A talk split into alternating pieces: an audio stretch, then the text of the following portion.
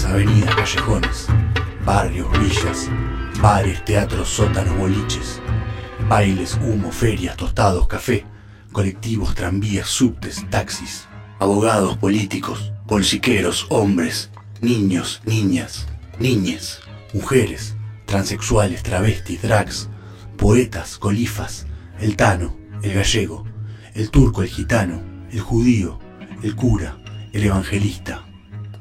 Canciones, luces, oscuridad, tango, milonga, rock and roll. Esquivando el éxito presenta Ruido a Ciudad, una traza sonora de la ciudad de Buenos Aires.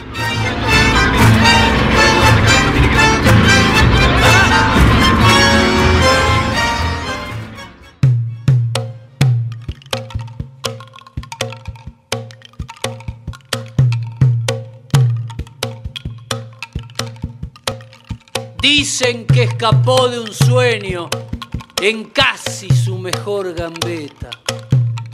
Que ni los sueños respeta, tan lleno va de coraje, sin demasiado ropaje y sin ninguna careta. Dicen que escapó este mozo del sueño de los injeta, que a los poderosos reta y ataca a los más villanos sin más armas en la mano que un 10 en la camiseta. Esta es mi casa, esta es mi casa. de acá nunca no, nos vamos nunca. Solo todos los que todos los pibes que salimos de Argentino Junior, hoy tendríamos que tener en la cancha del Barcelona seguramente, con todos los millones y millones que ganaron, que ganaron con nosotros. Y sin embargo tenemos una cancha chica, linda, coqueta, hermosa. Mamita querida, ganar dinero. ¿Seré como el Diego?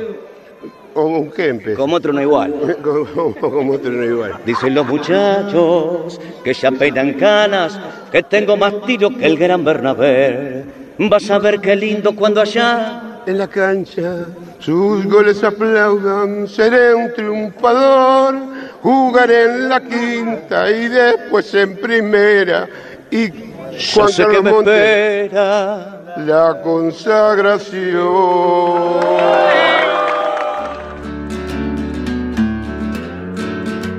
Los Cebollitas, Francisco Cornejo, formador de jugadores eh, mítico en las inferiores de, de Argentinos Juniors, denomina Cebollitas a un equipo. El equipo que lleva a competir en el 72 y en el 74 a nivel nacional de, de su mano. ¿Y quién comenzaba a deslumbrar entre esos cebollitas? El Pelusa, Diego Armando Maradona. Para comenzar entonces eh, esta traza de, de Diego en la ciudad de Buenos Aires, cómo no, hablar de la paternal, hablar del bicho, hablar de, de Argentinos Juniors y de este Diego Cebollita, de este Pelusa, que a sus 15 años de edad, ¿sí? edad de séptima di- división, Categoría, sería, de séptima categoría, eh, el de todos los mayores, Juan Carlos Montes, lo hace debutar en primera división. Una época en la que eh, debutar a los 15 años no era, bueno, todavía no es habitual debutar a los 15 No, años, claro. son muy pocos los casos, uno de ellos es el de Agüero, por ejemplo, eh, pero no son tantos los casos, aunque creamos eso, de eh, pibes que debutan a los Tan 15 años. Diego, en aquella época, un cebollita, ya en Argentinos Juniors, salido de aquel fiorito y toda esa parte que ya todos conocen, de esa categoría de cebollitas, se dice que la primer prueba fue eh, en un parque en Saavedra, ¿sí? que fue la primera prueba de aquellos cebollitas. Curiosamente, después hubo la, la- la- la- rivalidad argentino junior platense. Platense, Bueno, sí. na- nada que ver con eso. Pero en esa época se probaban jugadores en parques, en plazas eh, y demás lugares, cosa que hoy está bastante perdido. Todo Es eso. impensado Eh, eh, totalmente, es impensado porque a los 12, 13 años ya estamos hablando de personas que muchas tienen hasta Están contratos. fichadas y con seguro en las piernas, con de todo, y ¿no? representantes. Pero bueno, eh, 72-74, ¿sí? nivel nacional, los cebollitas inferiores. En el 76, un miércoles 20 de octubre del 76, en el segundo tiempo, en un partido entre Argentinos Juniors y Talleres de Córdoba, en la paternal, ingresa Diego Armando Maradona. ¿Qué día de octubre dijiste? 20 de octubre. Ah, o sea que le falt- faltaba poquito para que cumpliera los 16, justamente. Sí, nada, o sea, eh, apenas 15 años eh, casi 16, ahí ya debuta eh, en la primera división. 20 de octubre del 76, un partido frente a Talleres de Córdoba. Y ahí es donde se comienza a hablar, ¿no? De que en Argentinos Juniors había un chico, que era el Pelusa, que ya comenzaba a ser Diego Armando Maradona para todos, digamos, por más que era su nombre. Eh, se convierte en atracción del equipo, competiciones nacionales, y a sus 16 barra 17 años es citado por César Luis Menotti por primera vez para la selección argentina, eh, donde debuta a comienzos del 77 frente a Hungría. Ya habían existido otros torneos, algunas cosas, competiciones nacionales, como bien mencionábamos. Lo cierto es que en el 77 frente a Hungría juega su primer partido de la mano de César Luis Menotti y todavía, por supuesto, jugando en la paternal en Argentinos Juniors, debuta en la selección mayor. ¿Sí? Una locura. Eh, jugando para Argentinos Juniors, hablando un poco de fútbol, ya vamos a hablar del estadio y otras cuestiones. Eh, algo que es importante contar que por ahí muchos se olvidan. Hizo muchísimos goles Maradona jugando para Argentinos Juniors. Fue goleador argentino en cinco campeonatos consecutivos. Tremendo. Hizo 22 tantos en el Metropolitano del 78, el Metro como se le decía. 14 en el Metro del 79. 12 en el Nacional del 79, 25 en el Metro del 80 y 17 en el Nacional del 80. Una locura. En total marcó 116 goles en 166 partidos oficiales jugados eh, en el cuadro de la paternal. Sí, una, matemática hablar, imposible. Hablar un ratito de fútbol. Sí, sí, sí. Hoy en día, eh, un estadio de, larga trayectoria, Argentinos Juniors pasó por, por varios lugares, Villa Ortúzar, eh, siempre ahí, ¿no? En esa zona de, la ciudad de Buenos Aires, en esa región de la ciudad de Buenos Aires. Lo cierto es que el lugar donde hoy se encuentra el estadio, en la calle Gavilán 2151, eh, es donde Diego debutó, si bien el estadio tenía, por supuesto, como muchos estadios de la época, y muchos estadios de eh, clubes y esto no es menospreciar, por supuesto, mucho más chicos que, los enormes, eh, todavía las tribunas de tablón, etcétera, etcétera. Bueno, lo cierto es que con el paso de los años el estadio de Argentinos Juniors fue cambiando su fisonomía, fue convirtiéndose en un estadio muy bonito, creo que para alrededor de 26.000 personas, y fue cambiando su nombre hasta llegar al nombre de hoy, que suponemos que no va a ser modificado nunca más en la historia. El estadio de Argentinos Juniors hoy en día se llama Estadio Diego Armando Maradona y tristemente hoy también convertido en lugar de llanto y santuario para todos eh, aquellos que, no saben cómo hacer para recordar a Diego, más allá de los videos, de, todas las cuestiones, ese lugar de ir a prender una vela que ha ocurrido eh, en esos momentos sorpresivos de, qué carajo hacemos, cómo que pasó esto con Diego. Eh, la paternal se convirtió en un lugar súper importante, de hecho todavía hay parte de de su familia que vive por allí, hermanas y algo así, creo. Y tiene además el estadio de Argentinos Juniors en sus paredes, eh, bueno, muchas pintadas que rememoran el paso de Maradona eh, por, por, la institución de Argentinos Juniors. Eh, hay algunas pintadas que estoy recordando en este momento que tienen que ver con los cebollitas, obviamente muchas imágenes de, Diego vistiendo la camiseta de, Argentino Junior, sin duda. Entonces, más allá de obviamente ese ser como el, lugar del debut futbolístico en primera división de, Diego Armando Maradona, claramente también allí hay como...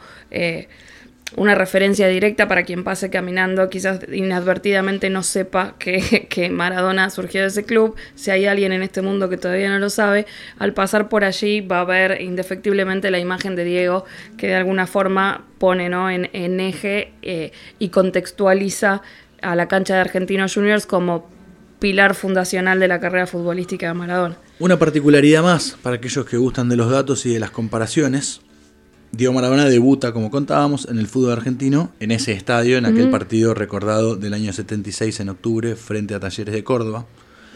En el mundo del fútbol argentino, también debuta en ese estadio Lionel Messi. ¿Sí? Jugando para la selección argentina, en realidad, y hay toda una historia de un partido que se organiza para que Messi juegue con la camiseta de la selección antes que sea convencido por otros países, o por España en este caso. Eh, ese histórico partido no vamos a dar más datos, búsquenlo porque vamos a hablar de Diego, pero eh, ese histórico partido fue en ese mismo estadio también. Y la última vez de Diego Maradona, hasta ahora, lamentablemente, eh, en ese estadio fue, tuvo que ver con un homenaje a un periodista el periodista Sergio Hendler, fallecido Oh. hace un tiempo. Eh, Argentinos Juniors, con algunas fundaciones, organizaron un partido homenaje a Hendler y un partido benéfico también. Y Diego, ya siendo técnico de gimnasia, si no me equivoco, eh, en diciembre del año 2019, por supuesto, elige eh, presentarse, ir y decir unas palabras y es recibido, por supuesto, por murgas, eh, por cantores. Escuchamos hace un rato algo que ocurría allí. eh, y como siempre con palabras maravillosas frente a su recuerdo de Argentinos Juniors y su deseo alguna vez de volver eh, a la paternal a, a dirigir a Argentinos Juniors o a hacer algo. Bueno, lamentablemente ese deseo tendrá que gestarse de otra forma. Igual, nunca sabemos de qué forma puede gestarse. ¿Alguna cosita más que tiene que ver con el barrio de la paternal y con esta traza, con este Diego surcando la ciudad de Buenos Aires? Tiene que ver con lo que se dio en llamar la Casa de Dios. Hace ya algunos años largos, eh, en Lascano 2257, corazón de la ciudad de Buenos Aires, de algún modo podemos decir, eh, Alberto Pérez, un ex dirigente de Argentinos Juniors, eh, como bien explicábamos, el club histórico donde Diego debuta y demás, eh, Alberto Pérez fue quien le firmó el primer contrato a Maradona, compró la casa, declarando que hacía como 20 años que estaba detrás de esa casa, la primer casa que Argentinos Juniors le, le da a Diego de algún modo para que Diego pueda, él junto a gran parte de su familia, irse de Fiorito, estar más cerca, Más cerca de- del estadio la cerca del sí. estadio, estamos hablando de 3, 4 cuadras, si no me equivoco, estar más cerca y, y- y bueno, y vivir ya En otras condiciones. Sí, imagínense para el universo de el pibe de Fiorito, como se dice, y Tota y Don Diego y, sus tantos hermanos, eh, pasar de vivir a Fiorito a, una casa modesta, pero del barrio de la Paternal, un barrio de una cierta clase media porteña, de algún modo, eh, o media baja o media alta, porque hay de- son esos barrios de Buenos Aires y es esa particularidad de Buenos Aires que tiene todo eso eh, en el mismo lugar. Bueno, cuestión que es de Alberto Pérez la compró después de, de muchos años y la convirtió, hace algunos años nomás, en la casa museo de Diego llamada la Casa de Dios, en la cual intentó, mediante fotos y, y recuerdos que él mismo tenía, armar todo un poco como estaba.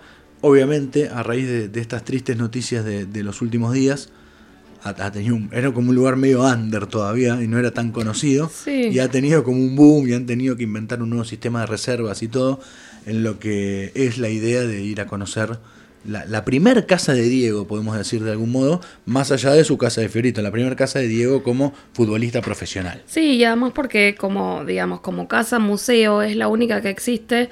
eh, recordemos obviamente que hubo muchos proyectos y sigue habiendo muchos proyectos y ahora no querremos, no que sabremos todo lo que se va a venir en estos próximos días, pero hubo muchas ideas en torno a crear justamente el Museo Maradona y demás, con muchos conflictos de intereses en el medio y por eso eh, solo existe est- esta especie de, casa de Dios, museo en la paternal, que bueno, al, al calor de las últimas noticias ha tenido un reverdecer eh, importante.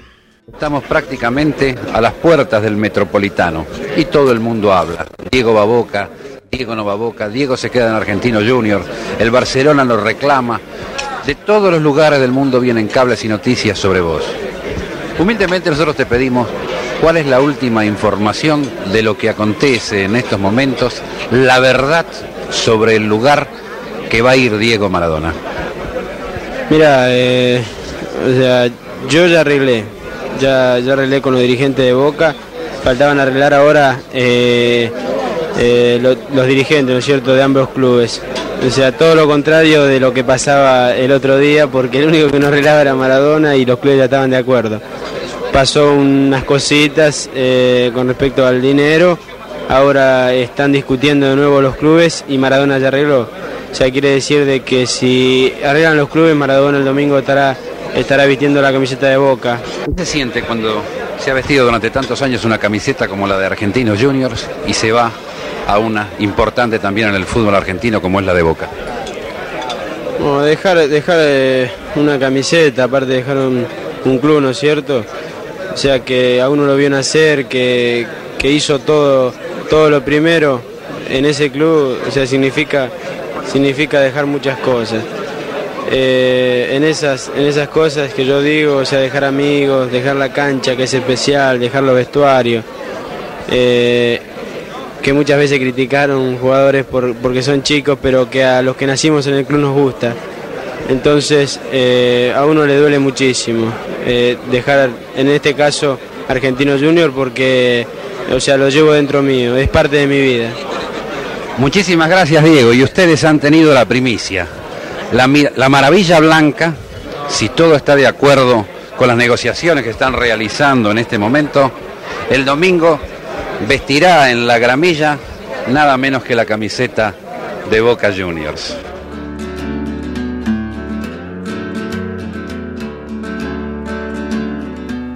Pases controvertidos, destinos inciertos, hasta que finalmente se concreta la llegada de Diego Armando Maradona eh, a Boca Juniors. Al barrio de la Boca. Al barrio de la Boca y a Boca Juniors y comienza ese idilio. Ese amor. Eh, ese amor que, lo, hace a Diego tener un compromiso con el pueblo boquense superior al que tuvo con todos los clubes. quitemos la cuestión de Nápoles, ¿no? Pero sin duda que lo de Diego con Boca ha sido eh, algo tremendo. El 22 de febrero de 1981, Maradona luce por primera vez la camiseta de Boca, el equipo de la Ribera, del sur de la ciudad, en un triunfo frente, por 4 a 1 frente a Talleres de Córdoba. Curiosamente el mismo equipo con el cual había mm. debutado con la camiseta de Argentinos Juniors y en aquel encuentro ya marca dos goles, en este caso dos goles de penal. Eh, con el paso del tiempo la bombonera vivió muchos Diegos, vivió la vuelta de Diego. Eh, a, jugar con la camiseta de Boca, otros regresos, vivió la entrega cuando la bombonera sufre su gran reestructuración, sufre no, tiene su gran reestructuración. Eh, a ver, un poco una breve cuestión de, la bombonera, ¿no? El, pedido histórico de la bombonera es poder lograr acceder, o de, Boca Juniors, es lograr ampliar el estadio de algún modo como se pueda, acceder a las viviendas, los vecinos con todo derecho no acceden a eso, pero la, bombonera ha sufrido muchas modificaciones. La última gran modificación es la que realizó Mauricio Macri al llegar a la presidencia, que la convierte en una nueva bombonera más moderna. Bueno, muchos etcéteras que, que no vienen al caso, y se le entrega a Diego Maradona el palco central de la bombonera, el palco más importante de la bombonera, se le entrega a Diego Maradona y familia, el cual todavía sigue correspondiendo, por supuesto, y esperemos que así sea, eh, a la familia de Diego. Uno de los pocos palcos que generalmente para muchos partidos, ya sea cuando las pocas veces que juega la selección, en la bombonera o el, mismo Boca, la gente que no va a sus palcos por ahí los subalquila y todo. Generalmente se dice que el palco de Diego, y junto con el de Tevez, creo, y alguno más, son de los pocos que nunca se alquilan. Que si ellos no van, si la familia no va, no, no se usa. Sí, porque nunca se sabe cuándo pueden ir o no ir, ¿no? Imagínense un Maradona, o sea, eh, o, la familia, etcétera, etcétera, puede ir cuando quiera y entrar y hacer lo que quiera en la cancha de Boca con toda razón, y lo hemos visto. Sí, en relación a esto del palco, obviamente hacer dos minutos de referencia de las imágenes que veíamos justamente este último fin de semana en el partido de Boca, digo, lo que significará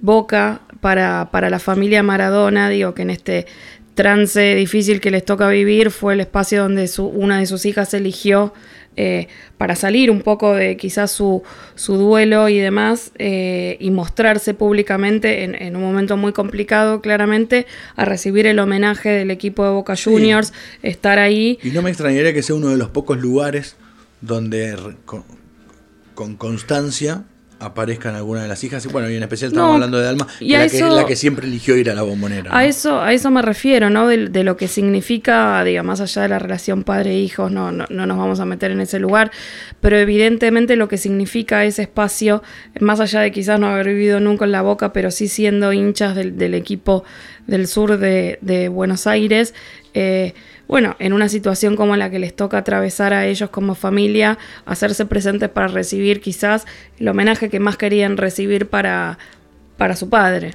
Hablando de homenajes, eh, uno de los grandes recuerdos, más allá de los goles y de aquellos goles de, los años 80 de Diego en Boca, eh, uno de los grandes recuerdos, y, más allá de, Diego colgado en este palco que estamos hablando, y las hijas agarrándolo, y los festejos, y otras cuestiones, eh, es aquel partido homenaje. ¿sí? aquel partido que Maradona eh, no eligió llamar partido despedida, sino le pidió a su histórico representante que sea un partido homenaje. Mm.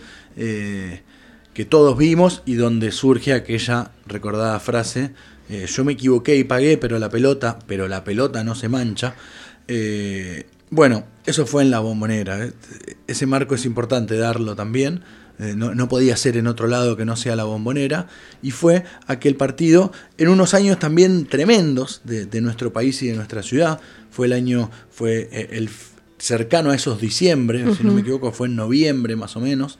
Eh, sí, creo que sí. Cercano a esos diciembre eh, de, los años 2000 y todo. Fue un momento tremendo en el cual Diego elige ante una bombonera testada de hinchas de Boca y de hinchas de muchos clubes. La verdad, me acuerdo en la previa de eso hablar con, hinchas que eran de otros clubes. Eh, Para conseguir las y, entradas. Y me incluyo y era, che, ¿vos vas a ir? Sí, claro, ¿cómo no voy a ir? pero ¿no te parece raro que sea en la bombonera? No, no, bueno, pero es el partido eh, en el común se le decía despedida, eh, Diego y, las cuestiones de marketing eligieron llamarlo homenaje, pero Diego lo eligió. Eh, así que bueno, ese como un gran recuerdo, me parece, de lo que fue Diego en la bombonera, en el corazón del barrio de la Boca.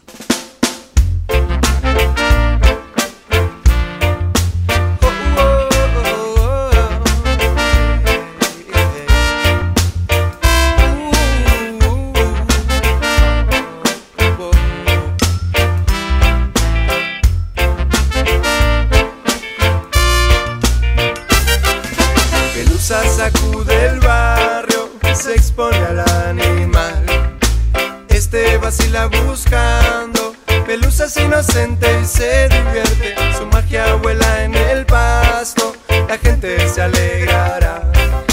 Un artista con un lazo de capitán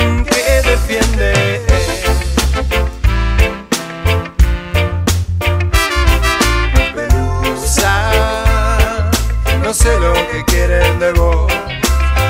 Tus enemigos se muerden.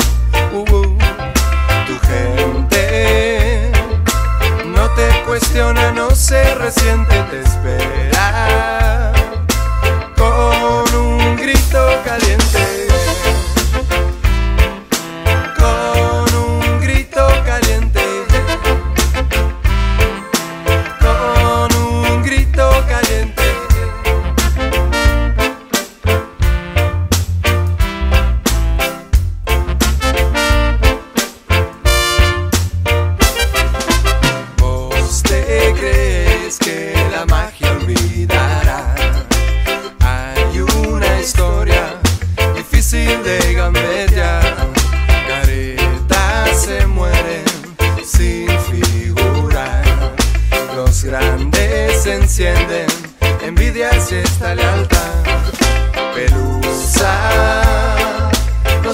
que quiere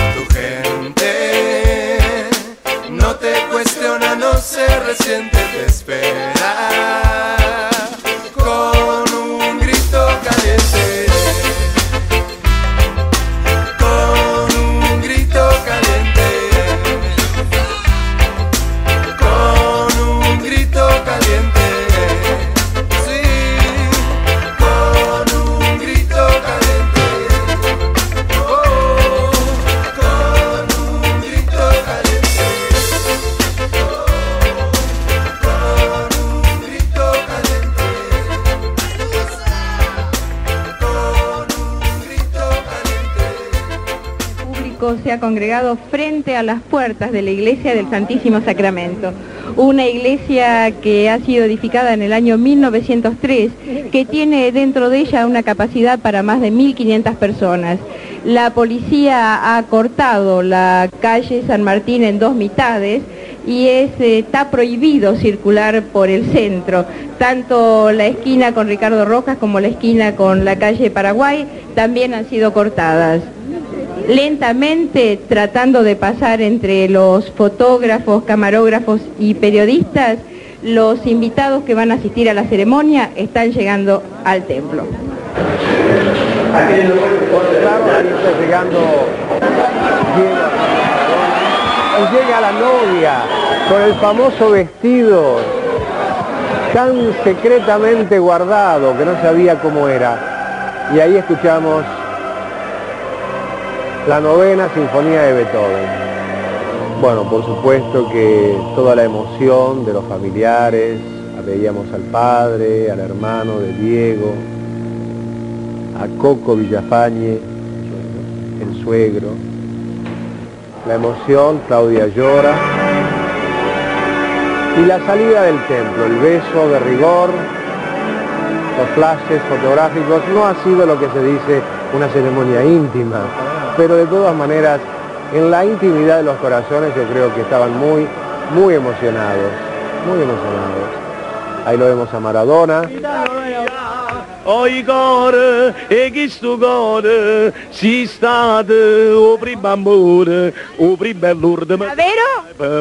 Davvero? davvero napoletano forza Diego Claudia e Napoli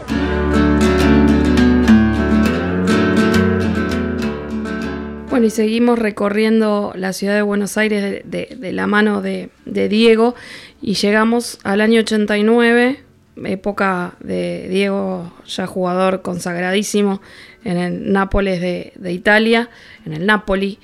Eh, 7 de noviembre de 1989, después de mil años de noviazgo, se casa con Claudia Villafañe en una de las fiestas y uno de los eventos más grandes que Buenos Aires supo conocer y en una de las iglesias también más grandes y más fastuosas de, de Buenos Aires, en este caso la Basílica del Santísimo Sacramento. Históricamente, un- más allá de, de sus cuestionamientos al Vaticano y algunos papas, aún, a- aún teniendo encuentros, eh, un creyente en la fe católica. eh, Sí. O sea, una de las constancias que tuvo Diego siempre fue esa creencia, el barba, etcétera, etcétera. Digo, se casó por iglesia. Se casó por iglesia y digo, también la, la cuestión de la fastuosidad y todo un poco habrá tenido que ver con un gusto eh, personal y demás, y también porque eh, había mucha gente invitada a ese casamiento. Lo cierto es que entonces se casó en la Basílica del Santísimo Sacramento, en el barrio de Retiro, una, este, una iglesia ubicada en San Martín, al 1039, en la calle San Martín. Eh, que tiene ya a esta altura un poquito más de 100 años, cumplió esa basílica. Recordemos para quienes no este, profesan la fe católica, las, las basílicas son como la, la iglesia más grande dentro de lo que son los estamentos y cómo están clasificadas este, por, por el Vaticano. Gracias por esa información. Esta está este, establecida como el Papa Benedicto XV la, la elevó a categoría de basílica menor desde muy temprano tiempo. Eh, y básicamente es un responde, digamos, a un terreno heredado por la viuda María Lina de las Mercedes Castellanos, viuda de justamente Nicolás Hugo de Anchorena Arana, esos apellidos bien patricios de la ciudad de Buenos Aires. Eh, ella había viajado a París y era una persona claramente muy acomodada. Parece que dijo en algún momento, si yo vivo en un palacio, mi Dios también merece uno. Y al morir su marido y heredar esos terrenos, lo que hace esta mujer es traerse gente del Vaticano y arquitectos franceses para, de alguna forma, replicar la estructura, tanto interna como externa, de algunas de las iglesias que ella había conocido en París y que quería tener en el centro de la ciudad para rendir tributo eh, a la orden sacramental o sacramentista, según se define, dentro de Buenos Aires para su Dios, aquel Dios que merecía tener un palacio. Con el paso del tiempo, si, este casamiento hubiese ocurrido algunos largos años después, me imagino los títulos fáciles, que no, no voy a dejar de hacerlo, como eh, La casa de Dios donde se casó Dios. un poco, ¿no? Exactamente. Mi Dios, Perdón. el Dios de los argentinos y todo ese tipo de cosas. Bueno, vamos a decirlo. La realidad es que allí fue donde se casaron, esa fue la iglesia que eligieron Diego y Claudia para casarse después de muchos años, como decíamos, en pareja, incluso sus hijas ya habían nacido, Janina tenía unos pocos meses, Dalma unos pocos años. Em, y se eligió también esa iglesia un poco por lo que decíamos, por la capacidad y también porque estaba cerca del lugar donde iba a ser la fiesta. Recordemos que la iglesia estaba en retiro. La fiesta, como todos saben, eh, fue en el mítico estadio Luna Park y entraron allí 1.200 personas. Ese es otro punto quizás de, de nuestro recorrido por, por la vida de Diego Armando. Fue en ese mismo momento, creo que dicen que llegaron a la fiesta como a las 12 de la noche, un poco tarde, eh, pero que bueno, que este, había por supuesto muchísimos periodistas atestados allí y que en realidad los derechos de televisación o de imagen habían sido vendidos por mucha plata a la RAI y la editorial Atlántida era que el medio local que estaba autorizado para tomar las fotografías dentro de, del salón. Eh, hay una frase como muy recordada también de Diego en ese momento al que le preguntaban muchos periodistas que estaban enojados porque no los dejaban entrar a sacar a tomar fotos y demás y que Diego les respondió algo así como yo no estuve en tu casamiento porque te voy a invitar al mío, muy al estilo al estilo Diego. Eh, la realidad es que se acondicionó ah, 24 horas o 36 horas antes del casamiento de Maradona Villafañe, habían jugado los, Globe, los Globetrotters. Eh, se acondicionó en ese tiempo récord un estadio que no se reconoció porque para que se den una idea, todas las tribunas fueron revestidas con plantas, eh, cortinados, bueno, una, una cantidad un de gran cosas salón que... de fiestas. Exacto. Y no tanto un salón de deportes o de conciertos. Bueno, más de deportes hasta ese momento. Y que un poco la crítica... Había lo- sido un, un salón de velatorio, una sala velatorio en algún En momento. algún momento. Con el velorio de Gardel, por ejemplo. Exacto. Eh, un poco la crítica de la prensa italiana en ese momento era que Maradona había elegido casarse en un galpón. Eh, y cuando vieron el- cómo, cómo había estado acondicionado el, el- el estadio Luna Park y demás, eh, cambiaron un poco de opinión respecto de esas cosas y, y- y también Diego comentaba, ni el propio Lecture puede creer que este sea su, su estadio Luna Park por cómo había quedado. Hubo litros de bebidas, largas horas de festejo en, en se ese lugar. contando historias de sí, aquel claro. De, se puede, todas las celebridades del mundo del espectáculo, del deporte, gente que vino, por supuesto, de Italia a celebrar con Diego. eh, y en definitiva, bueno, uno de los momentos más importantes en su vida familiar, si se quiere, un vestido carísimo de Claudia, eh, muchísimos regalos y anillos para los invitados. Se cuenta que la cintita que sacaban de la torta tenía 100 99 anillos de oro y uno de oro con diamantes para la, la ganadora, digamos. Bueno, nada, hay como millones de relatos que tienen que ver con, con ese momento en la vida de Diego Maradona, que eligió invitar a 1.200 personas para casarse y celebrarlo en el Luna Park. A Torresani, seguro la Habana 4310, séptimo piso. Y vamos a ver si me dura 30 segundos. Bueno, aseguró la Habana, la esquina, una de las esquinas más famosas justamente e impensado este, que la persona más reconocida del mundo diera tan abiertamente su, dirección y el, lugar donde, donde vivía. Barrio de Devoto, otro de los barrios de la ciudad de Buenos Aires, a cuatro cuadras de la General Paz, a tres cuadras de la estación de Devoto, un barrio muy tranquilo, residencial, inclusive en la mayoría de los casos de casas bajas. El edificio donde vivió mucho tiempo la familia Maradona se ubicaba justamente en Segurola y Habana 4310, séptimo piso. Y es muy difícil encontrar relatos de cómo era esa casa, de cómo es esa casa internamente. En algún punto se cree que muchas de las personas que pasaron por allí, que incluso fueron muchos periodistas también, han mantenido eh, cierta, cierto perfil bajo respecto de cómo era la, esa vivienda particular de los Maradona. Pero sí es, eh, se trata de un- una casa en tres pisos, digo, el, el piso 7, el 8 y el 9. Sí, hay algo de esa casa que como que bien vos decís, que tal vez tiene que ver con que siempre fue el refugio familiar, Exacto. ¿no? Eh, aún en- no hace muchos años era el lugar de Diego, ya sin las hijas y la mujer que yo viviendo allí. Eh, Pero porque era donde en- vivían los padres también. Sí, y incluso en su momento de Bielorrusia, una de sus hermanas estaba viviendo en esa Claro. casa y cuando él volvía temporalmente, lo primero que hacía era bajarse de Seiza e ir a esa casa. Digo, entonces eh, hay algo en ese lugar que vos decís de por qué no hay tanta información, más allá de que todos podemos recordar alguna foto, eh, tiene que ver con eso, porque no es la foto de ese de otro Diego, de, de, de Maradona, como dirían algunos, Ujú. sino que generalmente son las fotos de Diego, las que tal vez eh, eran las más mundanas, las de todos los días, y las que para muchos de los que gustan de los flashes y de la locura, que el mismo Diego también gustaba, por supuesto, no son las más llamativas y las más interesantes, aunque ahora comienzan eh, a hacerlo por esa ternura que genera quien lamentablemente ya no está.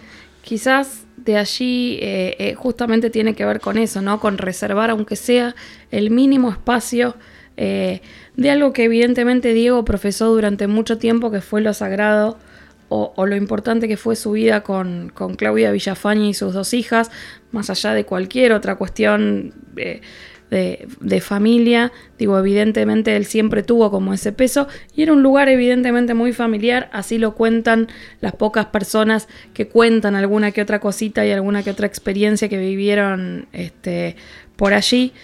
Em, Dalma cuenta una anécdota siempre muy graciosa que es que se subía un taxi a cualquier lado y los tacheros le decían seguro la Habana, ¿no? Directamente, como Y no. sabiendo este, automáticamente a dónde la tenían que llevar y era, era muy loco porque, porque sí, porque era así, porque tenía que ir a Seguro la Habana. Y después hay mil anécdotas de gente yendo a tocarle el timbre, a pedirle autógrafos y 20 mil cosas más. Em, la realidad es que un poco uno piensa que claramente eso tiene que ver con hacer público el lugar donde vive a partir de una situación completamente futbolera, donde el tipo se calienta con un, con un jugador contrario. Eh, y yo pensaba un poco en esto de, de reflexionar de cómo a veces, eh, o cómo podés no medir siendo Maradona y todo lo que representa, decirlo así públicamente, el lugar donde, donde vivís, que también es cierto, eh, es muy fácil este, conseguir ese tipo de datos, ¿no? Este, pero más allá de eso, Hoy por ahí, ¿no? Eh, sí, Bueno, no hace tanto de esto, aunque hayan pasado 20 años casi, no sé. No, Eh, 25. y bueno, casi. sí, 25 años. Eh, pero hoy eh, uno cree que es más fácil esos accesos. En esa época no. ¿eh? Y Bueno. mucho menos como bien vos comenzabas este segmento diciendo que la persona más popular del mundo realmente Mm. Eh, diga su dirección, ha dado su número de documento alguna vez, ¿no? Sí, claro, ese varias veces cosas. también. En estos tiempos de falsa privacidad que vivimos. ¿sí? Eh, porque vos pones, publicás en el Instagram, pero no querés decir otra cosa y tenés miedo a que te, a los espías y a no sé qué, pero por otro lado tu vida está toda en Instagram y todo eso. Eh, esa transparencia de Diego, como bien vos explicás, sin duda ha hecho, lo ha hecho un personaje muy diferente a todos los que hubo. Y esa transparencia de Diego en algún punto y, llevándolo a la reflexión de dar la dirección o el documento públicamente. Digo, el conflicto se desata cuando el, jugador, el, huevo Torresani en este caso, básicamente dice que a él lo echan del partido porque Maradona lo echa. Este, y ahí es donde Diego en algún punto pierde la cabeza, pierde el norte. Y lo único que dice, también recordarán la frase, preguntale a la Molina, preguntale a la Molina, que yo no le dije nada. Eh, en esto de hacer público justamente lo único o, o- quizás alguna de las cosas más sagradas para Diego que tienen que ver con una cancha de fútbol y cómo se dirimen un partido de fútbol dentro de una cancha. Y lo pensaba desde ese lugar. Digo, el tipo no podía soportar que alguien dijera que él había sido el que había determinado que lo echaran de una cancha a su rival, cuando toda la vida lo que siempre quiso fue justamente tener una pelota, jugar un partido y demás. Y entonces pensaba, digo, ¿qué más transparente para reforzar esa idea y ese compromiso que decir, bueno, mi identidad es esta, yo estoy acá, venime a buscar, más allá de la pelea y de la provocación de, de- de citarlo para cagarse a trompadas si fuese el caso, cosa que nunca sucedió. Digo, la cuestión de exponerse y mostrar, bueno, yo soy esto, yo, yo no dije esto y acá me encontrás, para esto o para cualquier otra cosa. Y cuando lo, lo pensás de ese, o lo, lo pensé yo de ese lado también, es como muy tremendo, ¿no? Es como despojarse de absolutamente todo por una causa que quizás es una nimiedad si uno se lo pone a pensar. Y sin embargo, capaz que al tipo ahí se le jugaban un montón de cosas. Entonces es, ok, yo estoy acá, venime a buscar, para esto, por lo otro. Vivo en Segurola y Habana y ahí te espero. Todos estos lugares ya son y seguirán siendo santuarios eh, concretos y reales de la vida de Diego y en casi todos los casos de la vida de Diego con una pelota y son ese surco, esa traza sonora de un botín golpeando contra una pelota, de una tribuna gritando y festejando un gol, de periodistas en la puerta de un domicilio y de, toda la, y de toda la locura que eh, el argentino, y no podemos decir el porteño en este caso, eh, más, más increíble de todos los tiempos, eh, ha conseguido dejar marcada en cada lugar. Así que nos toca seguir disfrutando de esos espacios y, seguir viendo esa cara pintada en cada pared de cada barrio de la querida ciudad de Buenos Aires.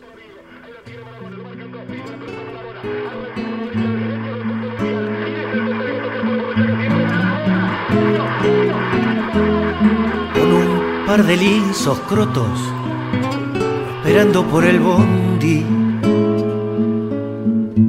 de Fiorito a Paternal, las pisadas, las rabonas, son los chiches que los viejos no te podían regalar. Y en la villa se juntaban los pendejos para verte gambetear del riachuelo para el mundo, desde el cielo hasta el infierno. Patadas en catalán llaman a Diva manguearle milagros a San Genaro porque entrabas a jugar y se juntaron el jet y la camorra para verte gambetear 30 millones de negros transpirando en tu remera. Para jugar un mundial más regalos que un cumpleaños más premios que la quiniela, más baile que en carnaval y en los barrios faltaban televisores para verte gambetear. Ole, ole, ole, ole, ole, ole, ole, ole. Para verte gambetear. Ole, ole. Arrilete,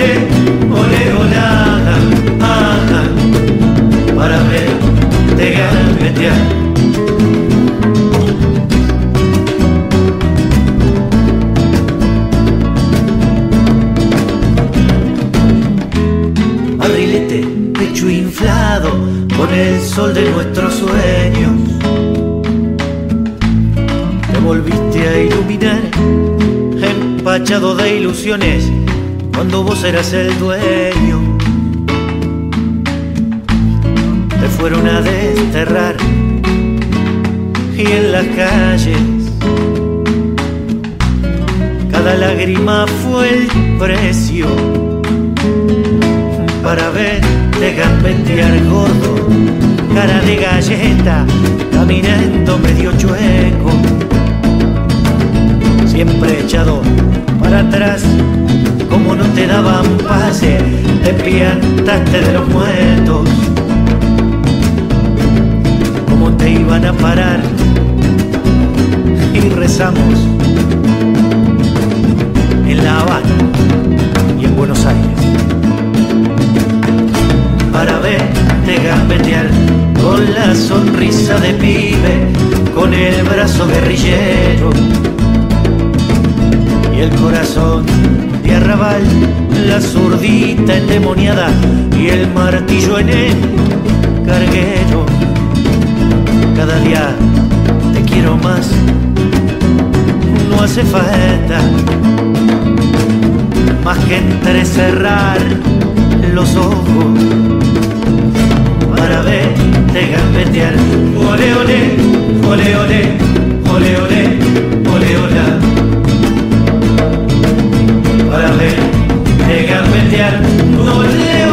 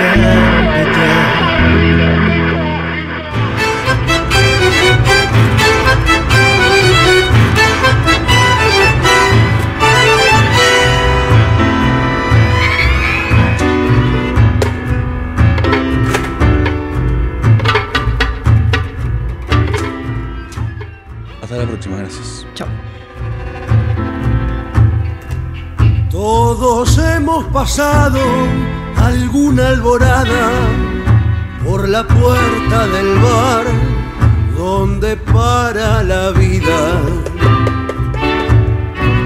Donde a la medianoche reviven fantasmas y el poeta a su musa da la bienvenida donde las horas pasan más tristes que ella, igual que una mueca de vieja comparsa, donde vuelve a piantarse la piba más bella, dejando perfumes que ahuecan el alma. Cuando llega la hora en que no hay más reenganche, y el gallego mientras cuenta la guita.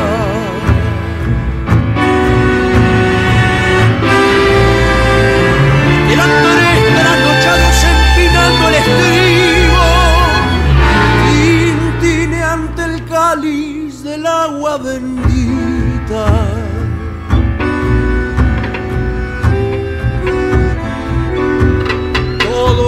Terminando, sin embargo, los tipos che se prenden al mármol, eterno testigo. Discuten, se abrazan, recuerdan, sonríen, es impresionarlos, son viejos amigos. Uno tiene los ojos en humo del billar, otro las ilusiones se las llevó el remate. El tercero es el único que se dice normal, justo el que ha vivido cuidando un empate. Agoniza la noche, se anuncia el maldito. El mozo le baldea las patas al escabio.